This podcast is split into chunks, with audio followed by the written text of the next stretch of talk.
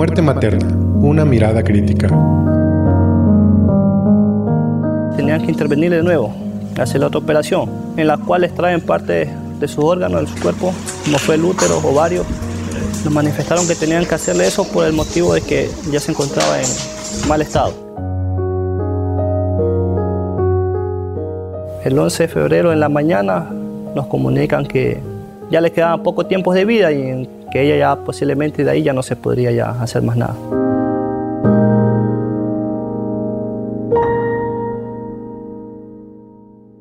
Él es Jorge y vive en Esmeraldas, Ecuador. En su testimonio, extraído de una entrevista para el Ministerio de Salud, comparte lo duro que fue para él y sus hijos la muerte de su esposa.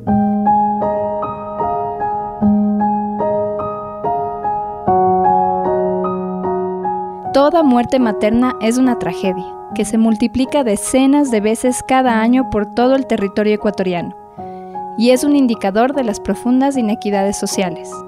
Pero además señala la ineficiencia de nuestro sistema de salud y de las políticas públicas. Bienvenidos y bienvenidas a este podcast en donde hablaremos sobre la muerte materna en Ecuador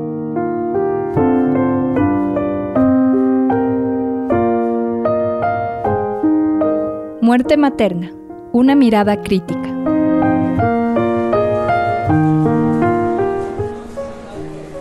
Mi esposa, al momento que ella llega a la clínica, le detecta a ella que tiene la presión alta, los latidos de los bebés no están bien. Entonces la de emergencia le ingresa a para hacer la que es la cesárea.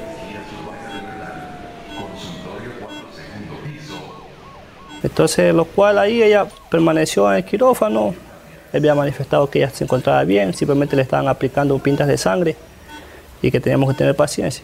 Entonces el día 24 ya estuvimos allá, estuve acompañándola a ella, el estado ya estaba mal. El día 25 domingo empeoró.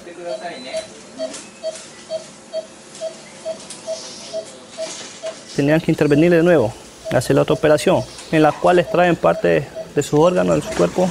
La mayoría de los órganos también se complicaron por esa fuerte infección que le dio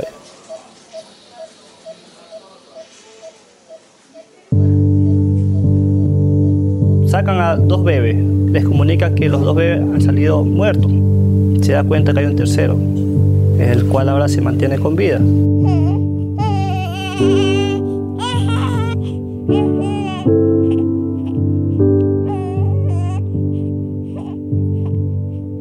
Entre los años 2014 y 2017, un total de 733 mujeres fallecieron en Ecuador por causas relacionadas con el embarazo, parto y posparto, un promedio de 183 mujeres por año. Y así mismo fue, entonces ya como a las 11 de la mañana nos dieron la noticia de que mi esposa había fallecido. Pero como tan grande ha sido Dios, nos han mandado un tercero por lo menos para alegrarnos un poco, aparte de todo el dolor que estamos sintiendo.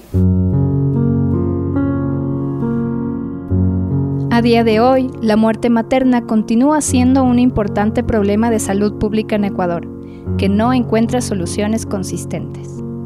Además del dolor familiar, produce profundas consecuencias sociales y económicas, al reducir la supervivencia de los hijos recién nacidos, disminuir el desempeño escolar y representar una pérdida en los ingresos familiares.